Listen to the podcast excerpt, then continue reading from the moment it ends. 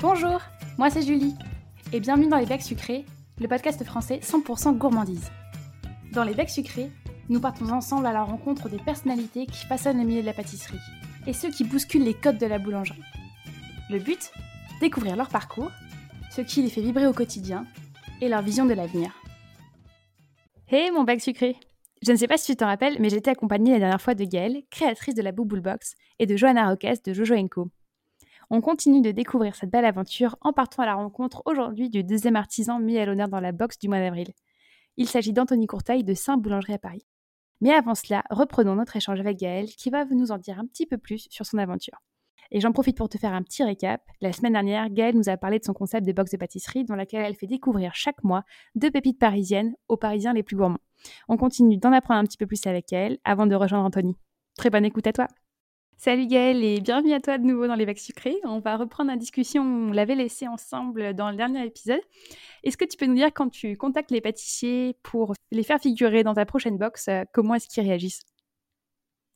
Il m'a passé ces deux premières semaines un petit peu de, de pataugeage, je dirais, euh, super bien de vraiment dans l'ensemble un super retour et c'est aussi ce que j'ai apprécié dans cette expérience jusqu'à aujourd'hui, c'est ce contact avec les pâtissiers et moi c'est quelque chose que j'avais envie d'avoir parce que j'ai cette passion de la pâtisserie depuis, depuis un moment et c'est vrai que je cherchais une manière un petit peu de mettre un pied, un, pied à l'étrier.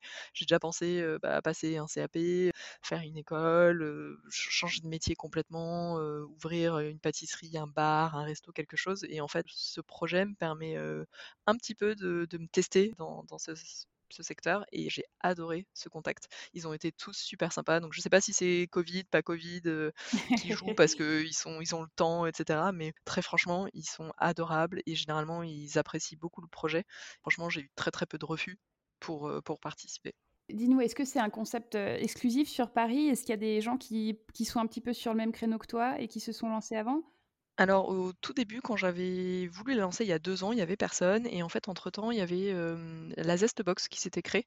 Le concept n'était pas exactement pareil, mais c'était, dans la même lignée, donc c'est-à-dire une box qui, tous les mois, te livrait deux pâtisseries. Mais par contre, c'était deux pâtisseries d'un même pâtissier sur des créations originales mmh et souvent que des pâtissiers connus.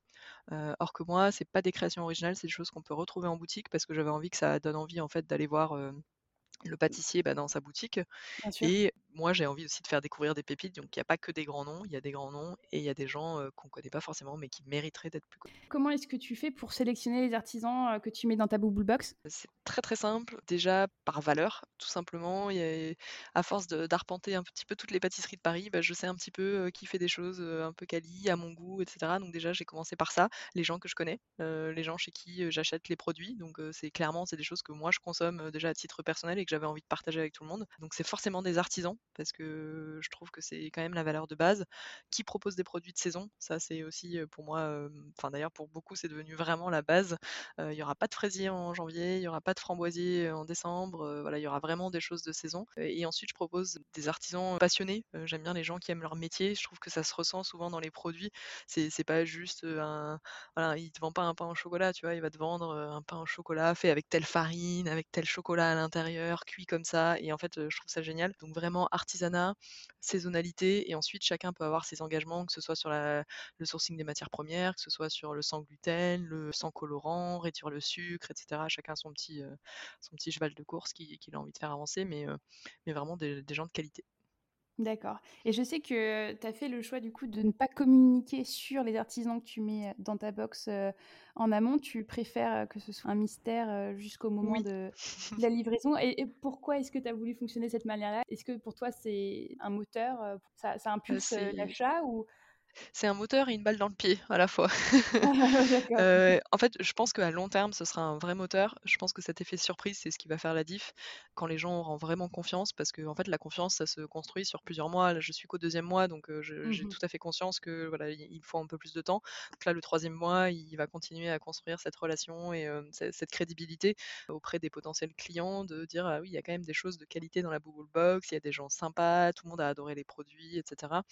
Et donc voilà, je travaille là-dessus. C'est c'est bah, pour le coup, c'est un vrai frein aussi, c'est ça que je voulais dire, c'est que, mmh, normalement, bah, par exemple sur la Zestbox, ils communiquaient beaucoup en amont des commandes sur les Mmh personnalités qui allaient mettre la boîte et forcément ça donne de la crédibilité en amont, donc ça, génère l'achat. Moi, c'est beaucoup plus difficile parce que du coup, j'ai pas de visuel avec lesquels travailler en amont parce que, j'ai je peux je peux pas jouer sur la réputation et le réseau, des chefs en question. J'ai vraiment envie que ce soit une surprise quand on ouvre la box et voilà et j'espère que ça va marcher parce que si ça marche, bah, ce sera une vraie surprise tous les mois et les gens joueront vraiment le jeu et très honnêtement, ceux qui se sont abonnés aujourd'hui, c'est ce qu'ils aiment. Il y en a très, très peu qui me demandent, parfois il y en a un ou 2 petits curieux qui me demandent, à savoir un petit peu en avance et cetera, mais dans l'ensemble, ils veulent même pas savoir en fait. Ils veulent juste, ouvrir et se dire: Se «Waouh, laisser qu'est-ce que j'ai ce ouais. mois-ci?» ouais. Super. Et est-ce que tu peux du coup nous parler de la box du mois d'avril, que tu as lancée, récemment et qui est donc, déjà sortie et qui a déjà été livrée? Qu'est-ce qu'on pouvait y retrouver? Alors, dans cette box du mois d'avril, il y a deux pâtisseries que j'adore dans Paris. Bah, la première, d'abord, je vais euh, mentionner euh, Jojo Co, donc euh, tenue par Johanna Roques, qui est une reconvertie. Et elle fait beaucoup de pâtisseries artisanales de saison, pas mal de créations, et j'aime beaucoup cette créativité qu'elle a, beaucoup d'élégance dans ses pâtisseries, des goûts très très justes. Donc ça, c'était la première. Et pour la deuxième, je pense que c'est ma boulangerie préférée dans Paris. C'est pas à proprement parler une pâtisserie. Donc c'est Saint, boulangerie de Anthony Courteil, qui est proche du canal et tout proche de chez moi. Et en fait, je l'ai découvert un jour en marchant, en revenant du canal, quand il a ouvert. Il n'avait pas la boutique qu'il a actuellement, donc euh, les anciens sauront, mais il avait juste une fenêtre qui s'ouvrait sur la rue et euh, on passait commande comme ça sur le trottoir. En fait, tu passais et tu tournais la tête et la tu pensais que c'était une fenêtre d'habitation, mais en fait, c'était la fenêtre de la boulangerie. Tu voyais, il y avait, je sais pas, allez, 8 mètres carrés, un énorme four au fond et juste Anthony qui était en train de cuire son pain et ça sentait mais magnifiquement bon. Et je me souviens, c'était la période des galettes et je passe là et je vois des galettes des rois mais qui ont l'air mais juste magnifiques et je prends cette galette et depuis, tous mes amis achètent cette galette. Genre, c'est la galette de Paris. Et même d'ailleurs, tout Paris, parce que depuis que c'est dans le fooding, etc., c'est partout. Je vais tout le temps acheter son pain, je vais tout le temps acheter ses viennoiseries qui sont incroyables. Et il a des petites créations pâtissières de temps en temps. Et donc, spécialement pour nous ce mois-ci, il a travaillé le CBD. Donc, c'est un Ouf, produit qu'il a l'habitude de travailler dans un chou d'accord. ou alors dans une barre chocolat. Mais moi, je lui demandais du coup plutôt un entremets. Et il a décidé de nous créer donc euh, un petit entremets avec du riz soufflé, avec de la poudre de CBD, un caramel infusé au CBD et une ganache au chocolat et le tout recouvert de chocolat. Hyper gourmand, mais très étonnant. J'imagine. Je sais pas si tu as déjà goûté le CBD en pâtisserie. alors non, p honnêtement, heu, allier à la pâtisserie, jamais. Heu, ça ça risque d'être, un une très, très belle découverte en tout cas et c'est super qu'il se soit prêté au jeu d'intégrer ça, heu, dans une pâtisserie. En tout cas, c'est une bouboule, box étonnante que tu nous as confectionnée là pour le mois d'avril. du chocolat, mais pas, mais surprenant. Mais pas que. Ouais, c'est ça. Super.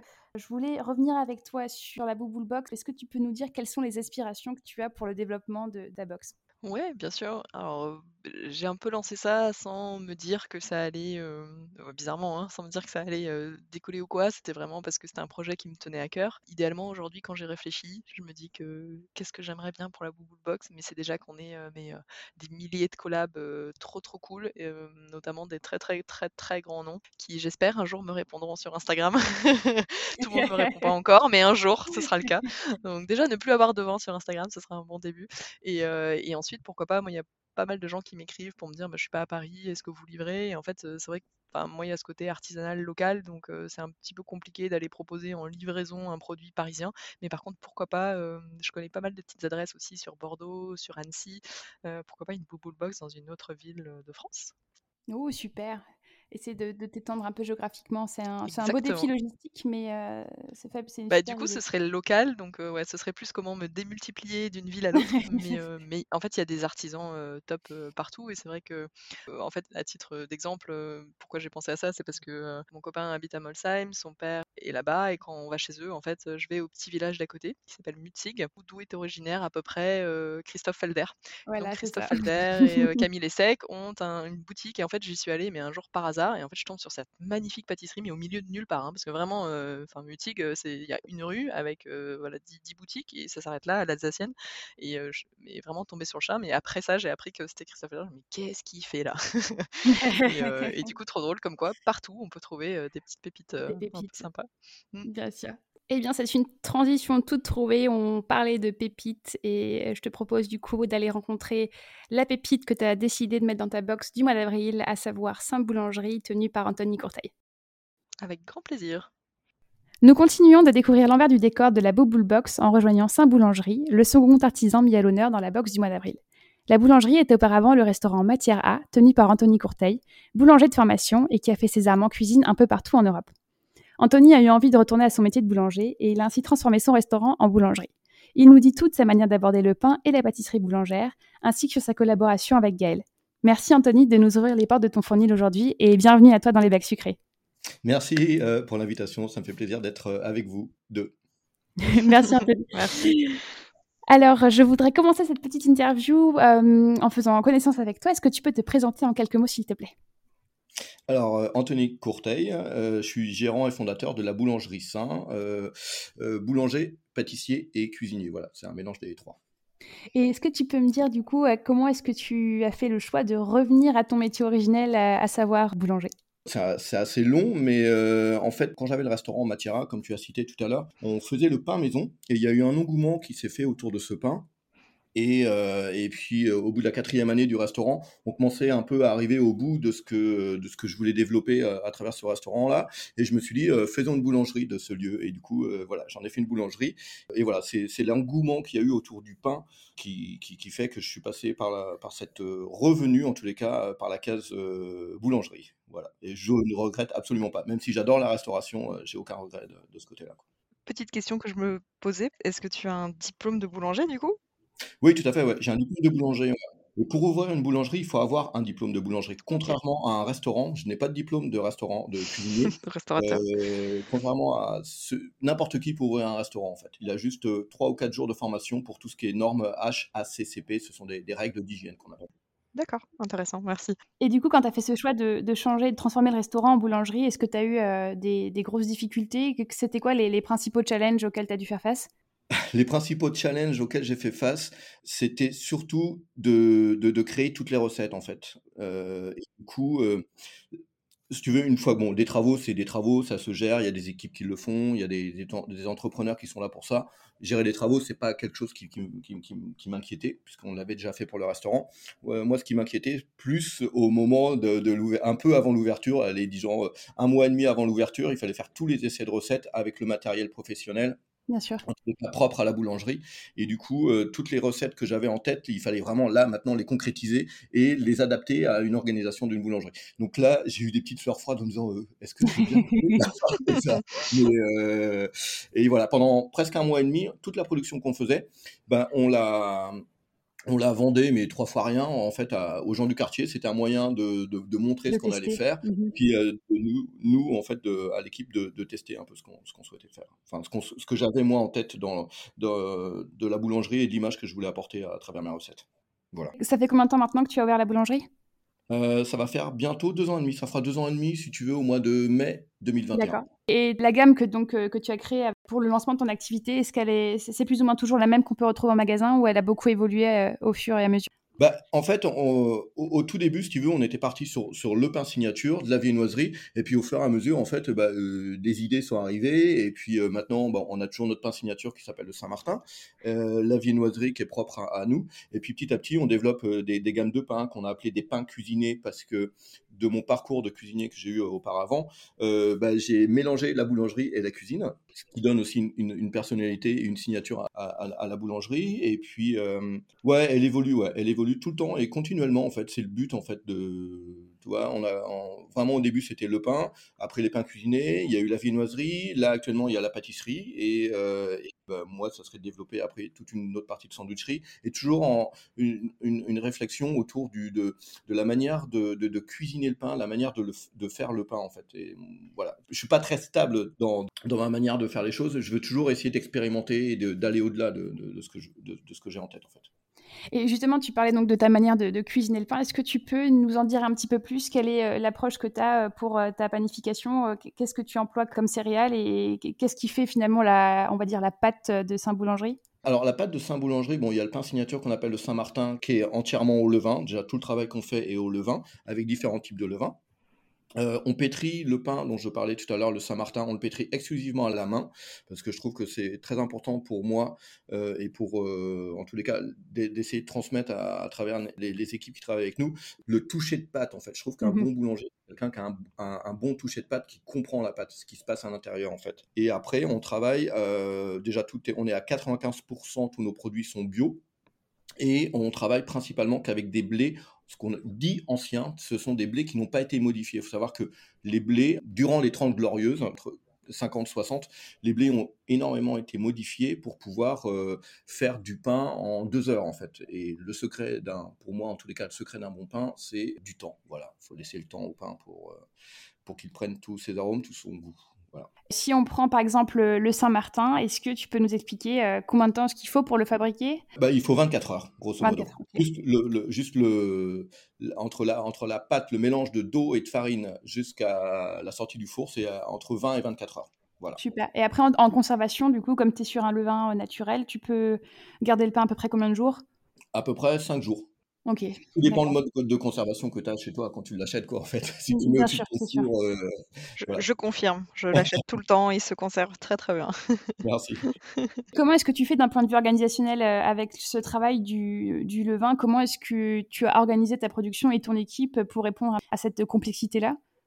Bah, en fait, 24 euh, heures, c'est qu'on a des équipes qui, les premières équipes arrivent vers 3 heures à peu près, 3h30, 4 heures, et les dernières partent, il est 20 heures. Voilà. Donc, c'est des, tout au long de la journée, il y a des équipes qui se relayent pour pouvoir toujours être là, proche du, pain et, de sa fabrication. D'accord. Et ton équipe aujourd'hui, ça représente combien de personnes? Euh, Alors, on est on est à peu près. En, tu parles en production ou en tout en, général dans la... En général, euh, au sein boulangerie, euh, à la vente et, euh, et, en production, combien de. Il y a à peu près entre 13 et 16 personnes. Donc ça fait Ça fait, ça fait du monde, c'est sûr. Ouais, quand je te dis les 16, parce que on a énormément de, de, demandes pour faire des stages.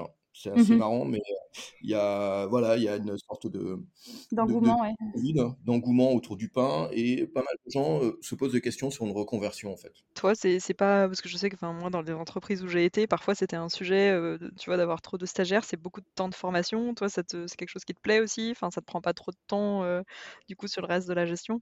Non, parce que je trouve que moi j'aime bien transmettre en fait. C'est quelque chose que je trouve important parce que surtout que ce qu'on essaie de faire à la boulangerie, c'est quand même un petit savoir un petit peu ancestral, façon de parler, sans, prétention, mmh mais euh, contrairement à ce qui est fait dans la boulangerie et ce qu'on enseigne dans la boulangerie depuis, euh, depuis, euh, depuis, depuis 50 ans à peu près, 30 ans, on est à contre-courant de ce qui est enseigné en fait. Du coup, moi, c'est d'essayer de reprendre des, anciennes méthodes et je suis plutôt content de pouvoir redonner et de transmettre à, des nouvelles générations de boulangers pour moi, c'est important pour, euh, pour, ne pas que ça se perde et puis donner des idées à, des nouvelles générations, en fait.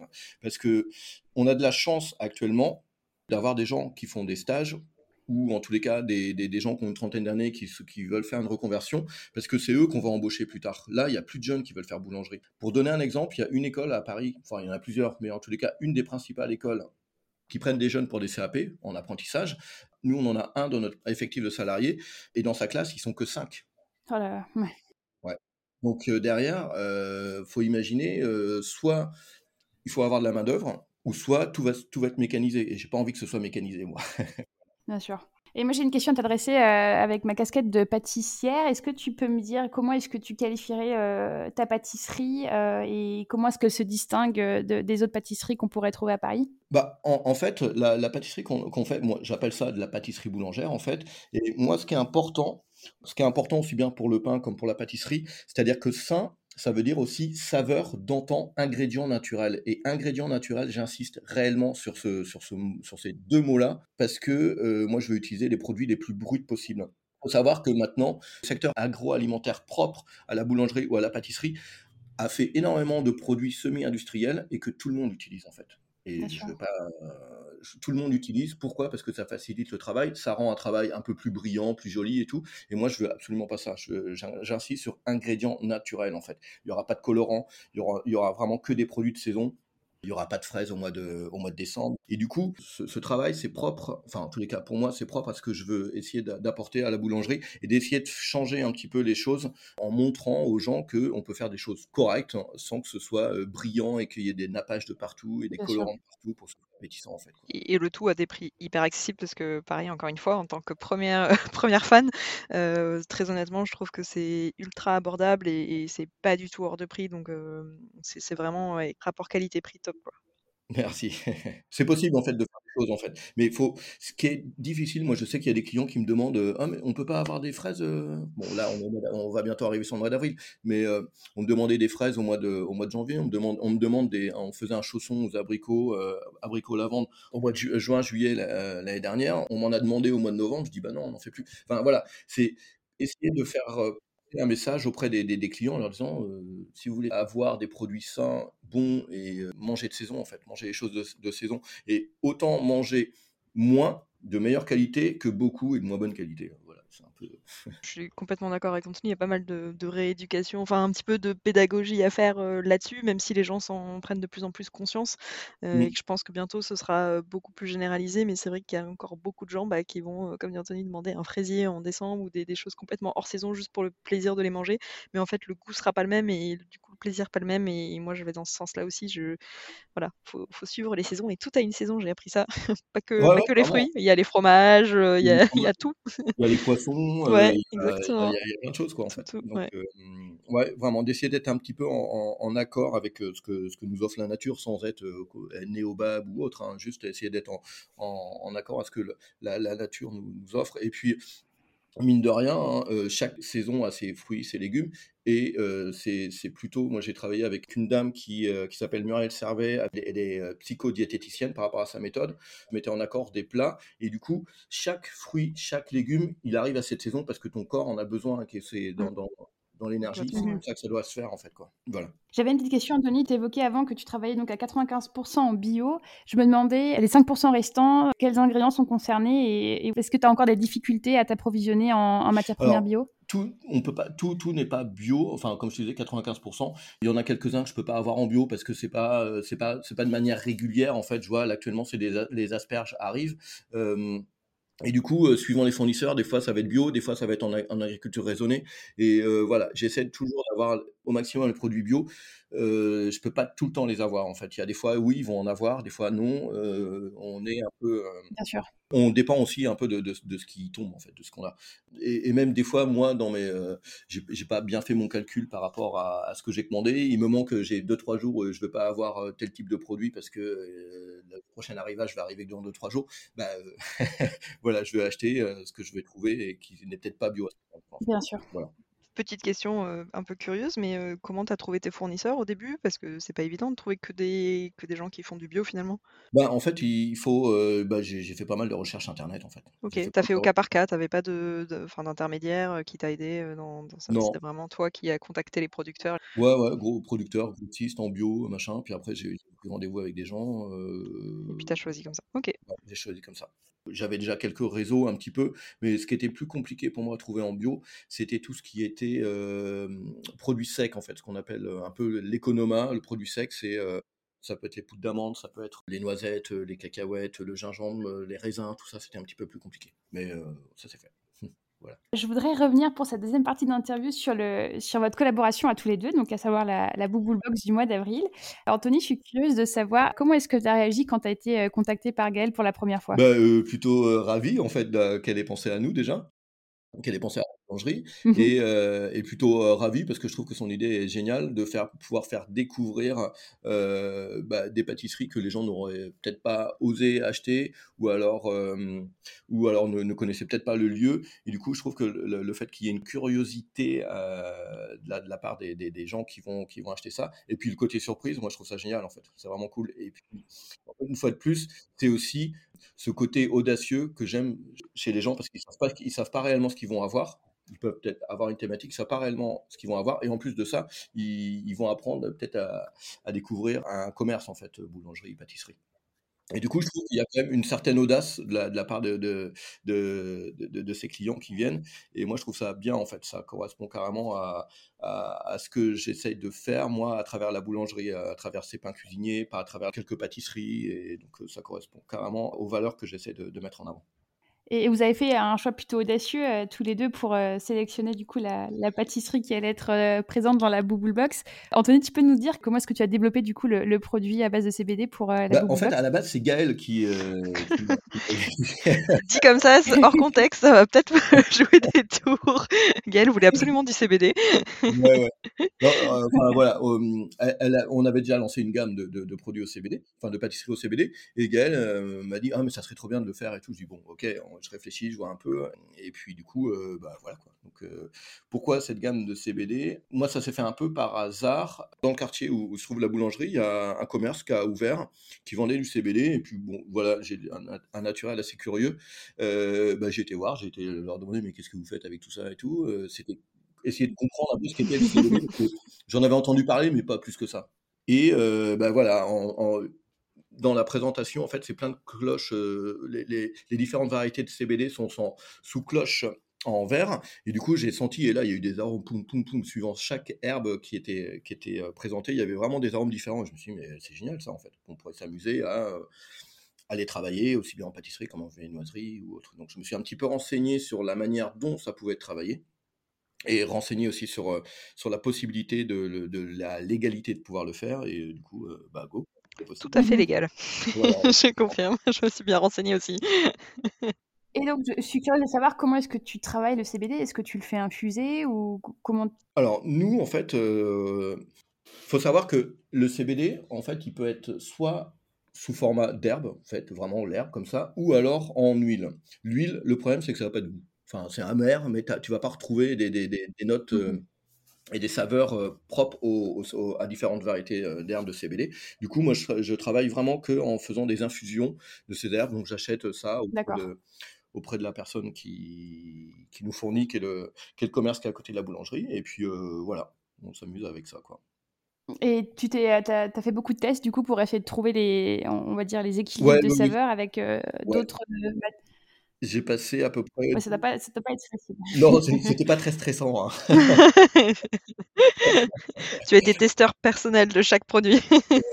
J'ai passé 2 après-midi, en fait, au début, à trouver un peu ça, à voir, que le le goût, comment est-ce qu'il ressortait, heu, pour trouver un peu les bons dosages et puis, et puis après, voilà, quoi. Je trouve que, heu, actuellement, on on fait on a fait avec le chocolat, on l'a fait avec le la crème de marron. On on essaie de marier un peu ces différentes herbes suivant les saisons. On le là, on est on l'a fait avec la clémentine et puis là, bah, j'ai on on reste sur le chocolat actuellement et puis, hem, j'ai hâte un peu d'être au mois de mai pour pouvoir, parce que je pense que la fraise avec le CBD, ça va très bien matcher, en fait et heu, voilà, je pense qu'on va pouvoir s'amuser avec, heu, la avec la saisonnalité et donc ça va être très bien. Super et est-ce que c'est, c'est tu dirais tendance de travailler le CBD en ce moment? Tu as vu d'autres confrères qui s'y sont mis ou ou c'est plutôt un peu, quelque chose, d'expérimental que que tu es seul à à faire pour Non, l'instant? j'ai vu qui alors il y a non, non, non, non, a l'autre jour, on a eu un docu un un journaliste de TF1 qui est venu me voir, heu, pour faire un petit sujet sur ça. Et du coup, heu, moi je me rendais pas compte, mais il y a des magasins il y a un magasin où ils vendent du shampoing, enfin ils font ils font vraiment tout au CBD, Ah ouais, il y a des déodorants, il y a des tisanes, ouais, ouais, mais il y a Conticini qui a fait, hem, enfin si ma voilà, mémoire est bonne, une pâtisserie au CBD. Exactement, un dessert à citrus, il s'appelle, je crois. Je Alors là, par contre, je l'ai pas du tout goûté et je l'ai très peu vu d'ailleurs, heu, très peu médiatisé étonnamment. ah ouais? Ah Ouais, pourtant pourtant il est très joli, ouais. Ah oui, Cyrus, exactement, ouais, tout à fait. Cyrus? C'est ou Ouais, ouais, OK, ouais. Cyrus, ouais. Citron, baie de Timut, yuzu, donc OK. plutôt agrumes. Agrumes, ouais, parce que c'est quand même les premières notes qui, qui sortent souvent dans le dans dans dans le CBD, c'est vraiment ce côté un peu très acidulé, en fait. Et après, il y a des notes poivrées, il y a des notes mentholées, enfin, tout dépend de des des herbes qui sont choisies, quoi. Voilà. Merci beaucoup Anthony d'être revenu sur cette collaboration, heu, pour la Bubble Box, heu, c'est en tout cas, c'est super de voir que vous avez travaillé le CBD et moi j'ai hâte de découvrir ça. Est-ce que tu as des des actualités à partager, heu, avec notre communauté de Bec Sucré pour les prochaines semaines? Bah, les produits de les produits d'été qui vont arriver et 1er puis, heu, fruit.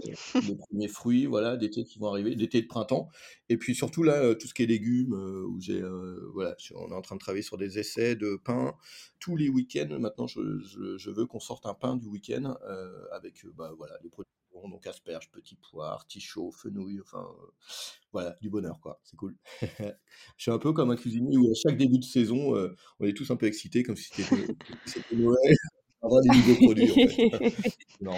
Et, question aussi, est-ce que c'est toi qui, qui est à l'origine de toutes les créations ou tu as des, du coup les, les, stagiaires ou les gens qui bossent chez toi aussi Parfois, ils ont des bonnes idées que tu reprends? Ouais, c'est pour ça que j'ai voulu faire un pain du week-end, c'était pour un peu parce que j'étais tout le temps en train d'insuffler les idées. C'était un peu pour les faire, euh, tu vois, pour les faire un peu plus. Pour les motiver. Et les, ouais, motiver, faire participer, et puis euh, voilà qu'on travaille tous ensemble sur sur sur quelque chose en fait où tu vois il y en a un qui va apporter ah ça serait bien d'utiliser ces ingrédient là ouais ok alors comment est-ce qu'on va le travailler? Qu'est-ce qu'on va faire? Machin et tout et un vrai travail d'équipe du coup. Voilà, exactement, où chacun met un peu sa note, sa pointe, et puis, et puis en même temps, nous, à travers les réseaux sociaux, c'est un moyen aussi de, de valoriser les, les, gens qui, qui, travaillent avec nous en leur disant, tiens, sur une idée de, je sais pas qui, un tel, un tel, voilà, on vous présente le pain du week-end. Donc voilà, c'est aussi un moyen de, valoriser leur travail.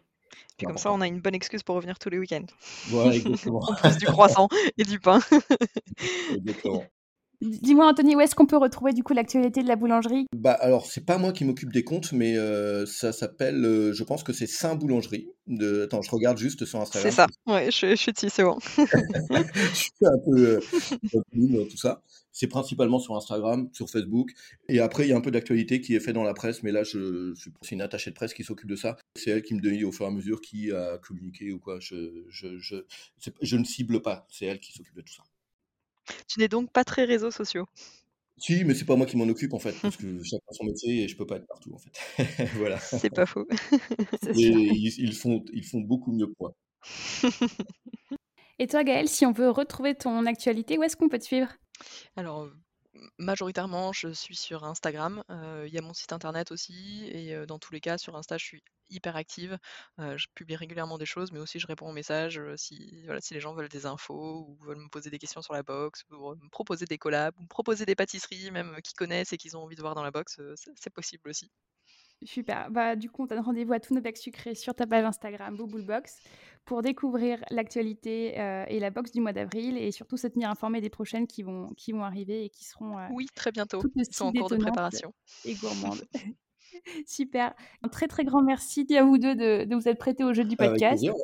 Merci Anthony d'avoir consacré un petit peu de temps euh, au bec sucré et euh, on aura grand plaisir en tout cas à retrouver toute euh, la nouveauté pour la carte du printemps et de l'été et on invite tout le monde à découvrir ton travail chez Saint-Boulangerie. Merci beaucoup à vous deux, c'était chouette de vous voir. Ouais, merci beaucoup Anthony. Merci à vous les filles, ciao. ciao.